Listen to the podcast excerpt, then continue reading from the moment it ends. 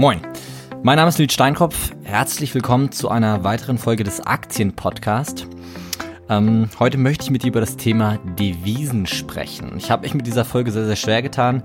Ähm, ich habe sie, glaube ich, so häufig wie keine andere Folge aufgenommen und wieder verworfen.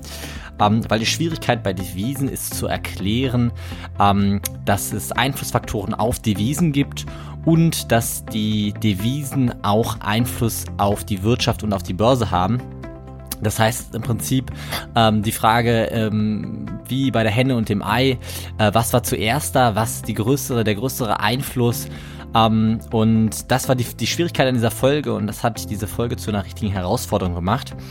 Ähm, ich möchte es jetzt einfach nochmal versuchen und ich glaube, ich habe einen Weg gefunden, ähm, Devisen bzw. Wechselkurse zu erläutern und den Einflussfaktor von, von Wechselkursen auf die Wirtschaft und auf die Börse damit auch ähm, zu erklären. Allgemein, wenn wir über das Thema Devisen sprechen, sprechen wir über Fremdwährung, also ähm, Zahlungsmittel, also laut Definition Zahlungsmittel in einer fremden Währung.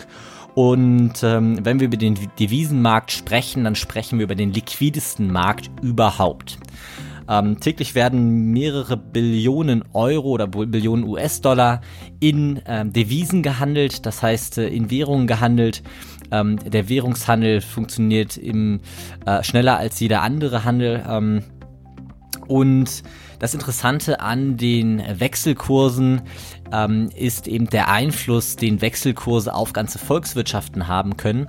Ähm, und auch umgekehrt, ähm, wie das Wirtschaftsgeschehen sich auf Wechselkurse au ähm, auswirkt. Ich möchte erstmal anfangen mit den Einflussfaktoren, die ein Wechselkurs auf die Volkswirtschaft haben kann möchte dann über die äh, Einflussfaktoren, die auf Wechselkurse ein, ähm, einwirken, sprechen. Ähm, und in der nächsten Folge werden wir eine Wechselkursstrategie, die auf Grundlage dieser Folge ähm, aufbaut, ähm, erarbeiten die ähm, mithilfe des Euro-US-Dollar eine einfache ähm, Strategie, wie auch schon beim Leitzins und bei der Inflation, ähm, zu einer einfachen Strategie führen wird. Und wie gesagt, ich möchte über das Thema ähm, die Auswirkungen von Wechselkursen auf die Wirtschaft sprechen. Und ich habe einfach mal beide Fallbeispiele mitgenommen und ähm, ich nehme den hypothetischen Fall oder ich spreche hypothetisch vom Euro-US-Dollar-Kurs. Also ähm, ich, wenn ich über uns spreche, spreche ich über den Euro-Raum ähm, und ich betrachte einfach mal das Verhältnis von Euro zu US-Dollar. Warum betrachte ich das? Äh, der Euro ist eine sehr, sehr starke Währung für einen ähm, großen Binnenmarkt. Knapp 400 Millionen Menschen ähm, nutzen den Euro wenn wir den US-Dollar betrachten, dann haben wir immer noch die, ähm, die ähm, Leitwährung der Welt. Der Haupthandel findet in Dollar statt. Chinesische ähm, Firmen verkaufen in Dollar, Öl wird in Dollar gehandelt, viele Rohstoffe werden in Dollar gehandelt ähm, und der Binnenmarkt Amerikas ist immer noch mit auch knapp 400 Millionen ähm, Einwohnern einer der größten Binnenmärkte der Welt. Ähm, deswegen möchte ich den Euro und den US-Dollar bzw. Euro-US-Dollar als Wechselkurs für diese Folge betrachten. Und wenn wir ähm, das Gedankenspiel einmal durchspielen und einen starken, einen starken Euro, eine starke Währung betrachten, beziehungsweise einen steigenden Wechselkurs ähm, in Euro zu US-Dollar. Das heißt, ähm, wir bekommen viele Dollars für wenige Euros. Bedeutet das für uns, dass äh, Energiepreise günstig sind. Energiepreise sind günstig und der Import ist günstig. Wir können günstig Apple-Produkte kaufen, wir können günstig Produkte aus Amerika erwerben, weil eben der Euro stark ist und der Dollar schwach. Aber es hat auch eine andere Auswirkung, die viel gravierender für uns ist, und zwar eine sinkende Nachfrage nach Waren und Dienstleistungen, die wir in Europa produzieren. Das heißt, das Problem an einem starken Euro ist zwar auf der einen Seite ist es schön, weil wir eine erhöhte Kaufkraft haben als Bürger, ähm, die ihr Vermögen in Euro haben, in Euro verdienen. Ähm, das Problem ist bloß auf der anderen Seite, die Unternehmen im Land, die leiden darunter, beziehungsweise auch die Selbstständigen und ähm, weil eben eine sinkende Nachfrage nach unseren Waren und Dienstleistungen, also den Waren und Dienstleistungen, die wir in Europa produzieren, entsteht. Weil eben äh, Amerikaner das Gegenteil haben, nämlich sie kaufen äh, ähm, wenige Euros für viele Dollars. Das heißt, sie haben eine schwache Währung, einen schwachen Dollar, einen starken Euro.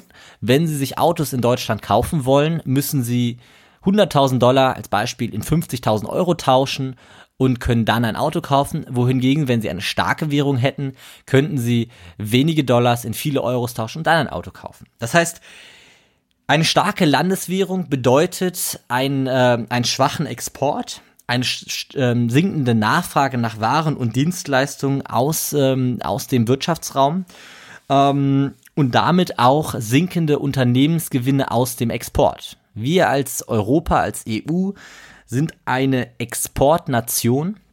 Das heißt, wir haben in der Handelsbilanz einen Überschuss und für uns als Exportnation ist der Export extrem wichtig oder als Exportregion ist der Export extrem wichtig. Das heißt, ähm, die, die sinkenden Exporte äh, spiegeln sich in den in sinkenden Gewinnen, äh, Unternehmensgewinnen wieder. Und das führt indirekt oder direkt dazu, dass auch die Aktien oder die Börsen am Fallen sind, weil eben ein Haupteinflussfaktor, ein Hauptbewertungskriterium von Aktien sind die Gewinne. Möchten wir das ganze Spiel nochmal umgekehrt betrachten? Was bedeutet es denn, wenn wir eine schwache Währung haben, einen schwachen Euro? Das heißt, ähm, wenige Dollars sind viele Euros, beziehungsweise viele Euros sind wenige Dollar. Das bedeutet für uns erstmal, der Urlaub in Amerika wird teurer, die Apple-Produkte werden teurer, ähm, weil die Preise erhöht werden. Ähm, für uns als äh, Einwohner, als Konsumenten im Euro ähm, hat das, ich sag mal, erstmal einen indirekten Nachteil, weil wir eben ähm, oder direkten Nachteil, weil wir eben ähm, teurer Urlaub im Ausland machen, wo ein Dollar gemessen wird. Ähm, die Waren aus, äh, aus dem Ausland werden teurer, Energiepreise werden teurer. Aber und das ist der größere Einfluss. Wir als Exportregion leben vom Export. Wenn der Euro billig ist, bedeutet das für ausländische Käufer, dass ähm, die Produkte in Europa günstig sind. Und dadurch steigt natürlich die Nachfrage. Die Nachfrage äh, nimmt zu, damit nehm, nimmt der Umsatz zu, damit steigt auch in der Regel der Gewinn. Und mit einem steigenden Gewinn führt das auch zu steigenden Kursen an der Börse und, und äh, insgesamt ähm, unterstützt ein schwacher Wechselkurs ähm, eine starke, starke Wirtschaft von Exportländern oder Exportregionen. Umgekehrt, wenn wir Amerika betrachten, Amerika hat ein Handelsbilanzdefizit. Ähm, die haben das Problem, dass sie mehr importieren, als sie exportieren.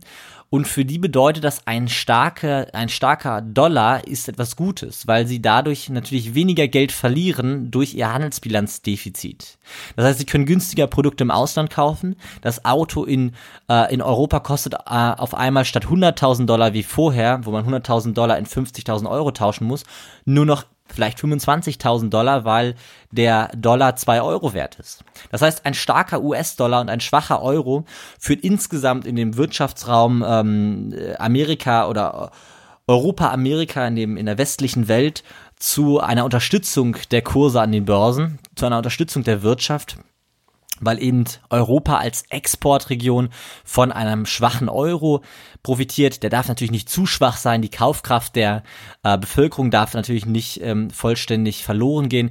Aber ich sag mal, einen relativ schwachen im Verhältnis zum US-Dollar, der ähm, relativ stark ähm, äh, ein Vorteil für Amerika auch als größten Energieverbraucher. Ähm, äh, ähm, natürlich unterstützt, weil eben Energiepreise günstig sind, wenn der Dollar stark ist. Ähm, ja, das heißt, wir haben zusammengefasst ähm, zwei verschiedene Auswirkungen ähm, oder zwei verschiedene Fälle, eine starke und eine relativ starke und eine relativ schwache Währung.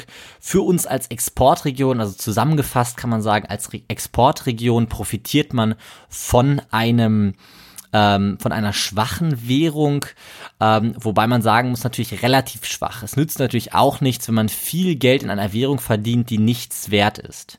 Das heißt, ähm, man, es muss sich im Maß befinden. Der Euro darf auch nicht 10 Cent, 10 Dollar Cent kosten, sondern das muss natürlich irgendwo eine gewisse, ähm, eine gewisse ähm, Bandbreite haben. Ich werde gleich erklären, warum das auch nicht passieren würde, weil eben die, Na die steigende Nachfrage nach guten Produkten äh, direkt wieder dazu führt, dass die Kurse an den, also die Wechselkurse auch sich verändern. Aber möchte ich gleich drauf kommen.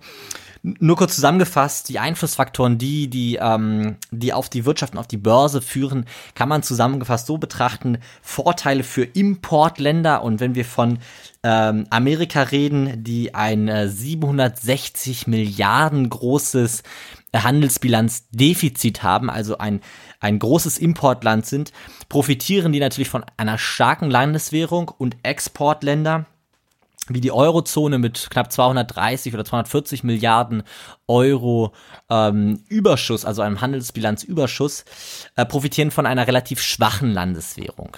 Erstmal, um ihre Wirtschaft anzukurbeln, um ihre Wirtschaft zu unterstützen, um den Absatz zu unterstützen, um die Nachfrage nach den Waren und Dienstleistungen zu erhöhen und so weiter und so fort.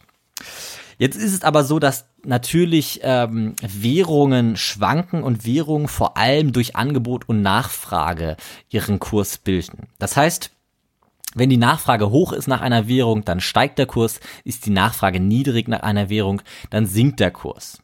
Und wenn wir einen Wirtschafts-, also wenn wir jetzt einen Wirtschaftsfall betrachten, in dem der Euro schwach ist, der Dollar stark ist, die Nachfrage aus Amerika äh, für deutsche oder europäische Produkte steigt, weil eben die Produkte günstig sind, fangen viele Amerikaner an, ihre Dollars in Euros zu, zu tauschen und mit den Euros Waren zu kaufen. Das heißt, viele Amerikaner kaufen Waren in Europa und das führt natürlich dazu, dass die Nachfrage nach dem Euro steigt, weil eben mit jeder Transaktion, mit jeder, mit dem jeden Wareneinkauf, der in Europa stattfindet, eine indirekte Währungstransaktion stattfindet. Ich kaufe ein Auto in Europa, dafür muss ich meinen Dollar in Euro tauschen und mit den Euro kaufe ich das Auto. Das heißt, jedes Mal, wenn diese, wenn die, der Euro schwach ist, führt das dazu, dass die Nachfrage steigt und mit der steigenden Nachfrage steigt natürlich auch die Nachfrage nach dem Euro und damit wird der Euro wieder stark. Das heißt, es gibt die Einflussfaktoren oder den Haupteinflussfaktor auf eine Währung ist eben ähm, sind eben Waren, Importe und Exporte beziehungsweise Dienstleistungsimporte und Exporte.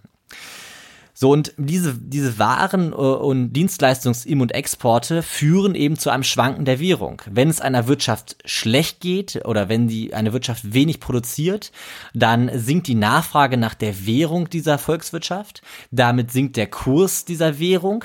Damit werden die Produkte in diesem, die in diesem Land produziert werden, günstiger. Und damit wird es dann irgendwann wieder interessant und auch die Dienstleistungen, also Löhne, werden günstiger in so einem Land und irgendwann wird es wieder interessant, ähm, Waren und Dienstleistungen in diesem Land zu kaufen, weil sie einfach extrem günstig sind. Dann fängt wieder an, die Nachfrage nach der Währung aus dieser Volkswirtschaft zu, äh, zu steigen und damit steigt auch wieder der Kurs. Das heißt, wir haben im Prinzip so eine, so ein äh, oszillierendes, ähm, eine oszillierende Bewegung bei Währung, die abhängig sind von diesen Waren und Dienstleistungsexporten und Importen. Ähm, es gibt aber nicht nur Waren- und Dienstleistungsexporte und Importe, die im Prinzip äh, Wechselkurse bestimmen, sondern gerade in den letzten Jahrzehnten immer wichtiger geworden auch Kapitalimporte und Exporte. Das heißt, ich tausche meine Dollar in Euro, aber ich gebe die Euros nicht aus. Das ist im Prinzip nur ein Kapitalwechsel und auch der sorgt natürlich für einen Wechsel, für eine Veränderung der Wechselkurse. Und ähm, diese Veränderung der Wechselkurse führt am Ende zu, ähm, zu einer Schwankung, zu einer, zu einer Kurssteigerung, also zu einem teureren Euro oder einem, einem schwacheren Dollar, weil wenn ich jetzt meine Dollars, sage ich mal, es gibt einen Kapitalstrom von Amerika nach Europa, dann nehme ich meine Dollars, tausche diese in Euro, ich kaufe Euros, die Nachfrage nach Euro steigt und ich verkaufe Dollars, die Nachfrage nach äh, das Angebot an Dollars steigt, das heißt, der Dollar sinkt, der Euro steigt. Und äh, jetzt verbrauche ich die Euros aber nicht, die ich gekauft habe. Das heißt, es entsteht ein ähm, es entsteht eine eine Veränderung beziehungsweise eine Wechselkursveränderung, die nicht durch Waren- und Dienstleistungsexporte oder Importe ähm, oder die nicht auf äh, ähm, Waren- und Dienstleistungsexporten und Importen basiert. Wie entsteht so eine Kapitalbewegung, das heißt so, ein, ähm, so eine Veränderung durch Kapitalexporte und Importe? Also ich kann einfach mal nur, um zu verstehen, warum sollten Menschen ihr Geld in Euro wechseln. Das kann mehrere Gründe haben. Zum Beispiel sieht man das im Schweizer Franken immer wieder. Der Franke ist eine sehr, als, als sehr sicher angesehene Währung. Ähm, wenn Menschen äh, Angst haben, dass ihre, ihre Landeswährung an Wert verliert, nicht mehr sicher ist, flüchten sie sich in solche sicheren Währungen. Deswegen hat der Franke immer wieder das Problem, weil er als sicherer Hafen gilt, ähm, dass er künstlich durch Kapitalimporte ähm, künstlich aufgewertet wird. Ähm, das hat so weit geführt, dass die Schweizer Notenbank zwischenzeitlich äh, den Franken an den Euro gebunden hat, nicht mehr frei, ähm, frei floaten lassen hat.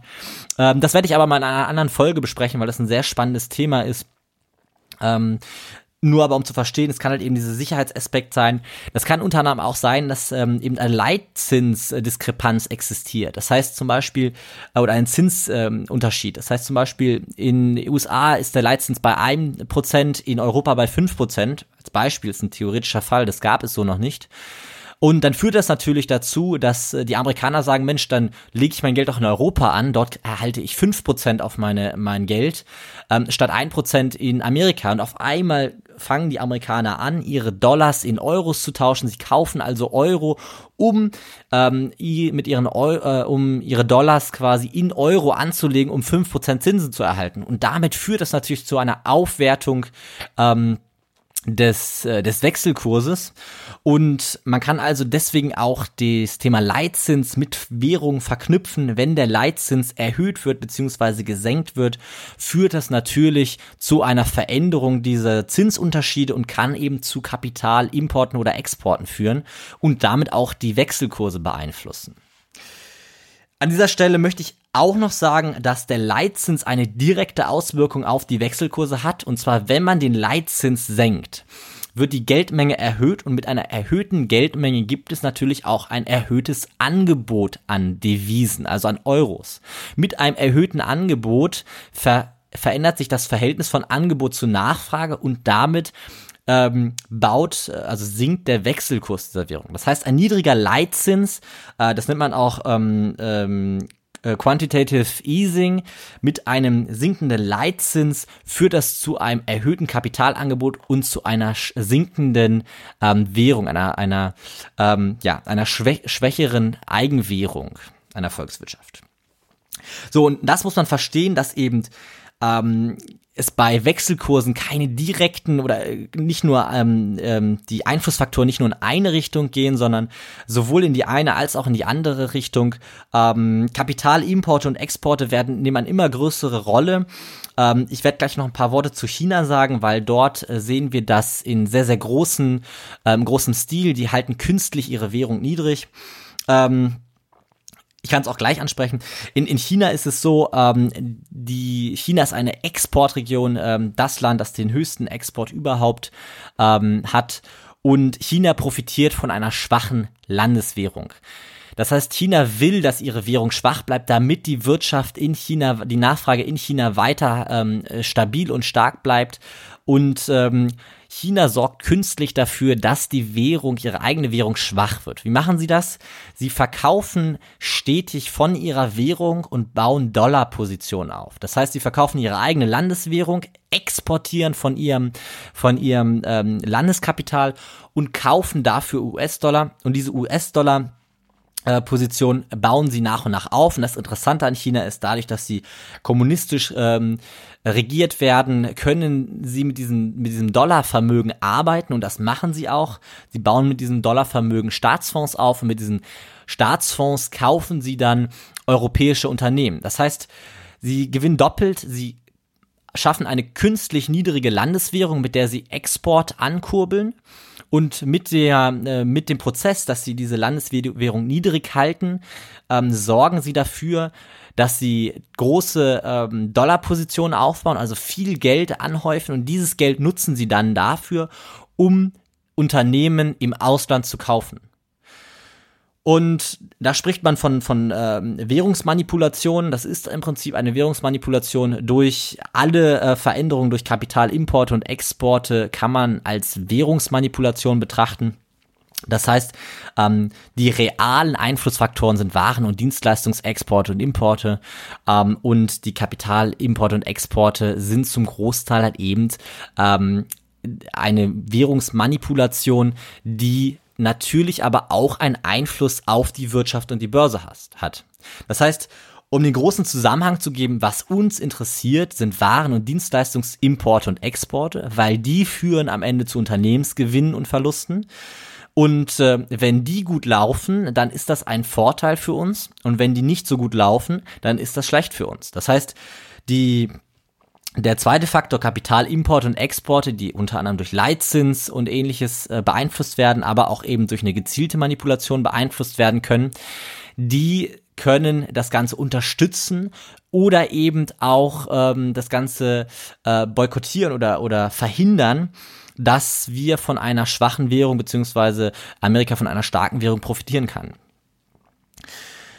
Ich hoffe, diese Folge war übersichtlich. Ich hoffe, ich habe auch alles, was ich, ähm, was ich erzählen wollte, untergebracht. Wahrscheinlich wird mir später auffallen, dass ich das eine oder andere noch vergessen habe. Aber ich möchte die Folge ähm, hiermit beenden. Wenn es dort noch Nachholbedarf gibt, werde ich sicher noch ein, das eine oder andere kleinere Thema ähm, äh, in eine Podcast-Folge bringen. Gerade Thema Schweizer Franken finde ich sehr interessant. Ähm, das Thema China kann man auch noch deutlich vertiefen. Ähm, zu, zu, den, zu der Währungsthematik ähm, kann ich auch noch viel zum Thema Griechenland sagen, warum ich glaube, dass wir bei Grie in Griechenland ähm, äh, eine Lösung des Problems auf anderem Wege finden äh, und über eine Eigenwährung finden würden. Äh, das möchte ich aber alles nicht mehr in dieser Folge unterbringen, sondern ähm, da werde ich gesonderte Folgen zu machen. Also das soll es für heute gewesen sein. Die nächste Folge wird eine einfache Strategie auf dem Wechselkurs werden. Das wird der dritte Baustein des Marktindikators sein. Und ähm, ich möchte mich an dieser Stelle nochmal entschuldigen, dass es so lange gedauert hat, bis diese Folge kam. Für mich war klar, dass als nächstes die Folge zu Devisen kommen muss, zu Wechselkursen kommen muss. Und ich habe wirklich lange gebraucht. Ähm, irgendwie verständlich die Zusammenhänge von Wechselkursen in eine Podcast-Folge zu bringen. Und ähm, da muss ich dazu noch gestehen, ich habe mehrere Versuche gebraucht, ähm, diese Podcast-Folge aufzunehmen. Und ich glaube aber, jetzt ist sie gut geworden. Ich freue mich auf dein Feedback. Ähm, wenn dir die Folge gefallen hat und du noch keine Bewertung bei iTunes abgegeben hast, dann würde ich mich freuen, wenn ich eine 5-Sterne-Bewertung von dir bekomme. Und außerdem freue ich mich über jeden Teilnehmer oder jedes Mitglied in der Aktien-Podcast-Community bei Facebook. Ähm, dort ähm, soll dir die Möglichkeit gegeben werden, dich austauschen zu können. Du kannst mir direkt Fragen stellen. Ich bin da auch selber aktiv. Und ich möchte an dieser Stelle noch einmal darauf hinweisen, ähm, oder überhaupt darauf hinweisen, die Sylter Investment Akademie hat eine Neujahrsaktion ähm, für das Seminar am 28. und nee, 27. und 28. Januar 2018 ähm, kann man ein Ticket zum Preis oder zwei Tickets zum Preis von einem kaufen. Das heißt, äh, wenn du Interesse hast, an der Sylter Investment Akademie im Januar teilzunehmen, kannst du gerne kostenlos eine Begleitung mitbringen. Beziehungsweise, wenn du sowieso schon überlegt hast, teilzunehmen, kannst du vielleicht mit einem Freund oder ähnlichen ähm, dir die Teilnahme teilen. Genau, das dazu. Ähm, ansonsten habe ich meine Punkte für heute abgearbeitet. Ähm, ja, ich bedanke mich fürs Zuhören. Äh, bis zum nächsten Mal. Ciao.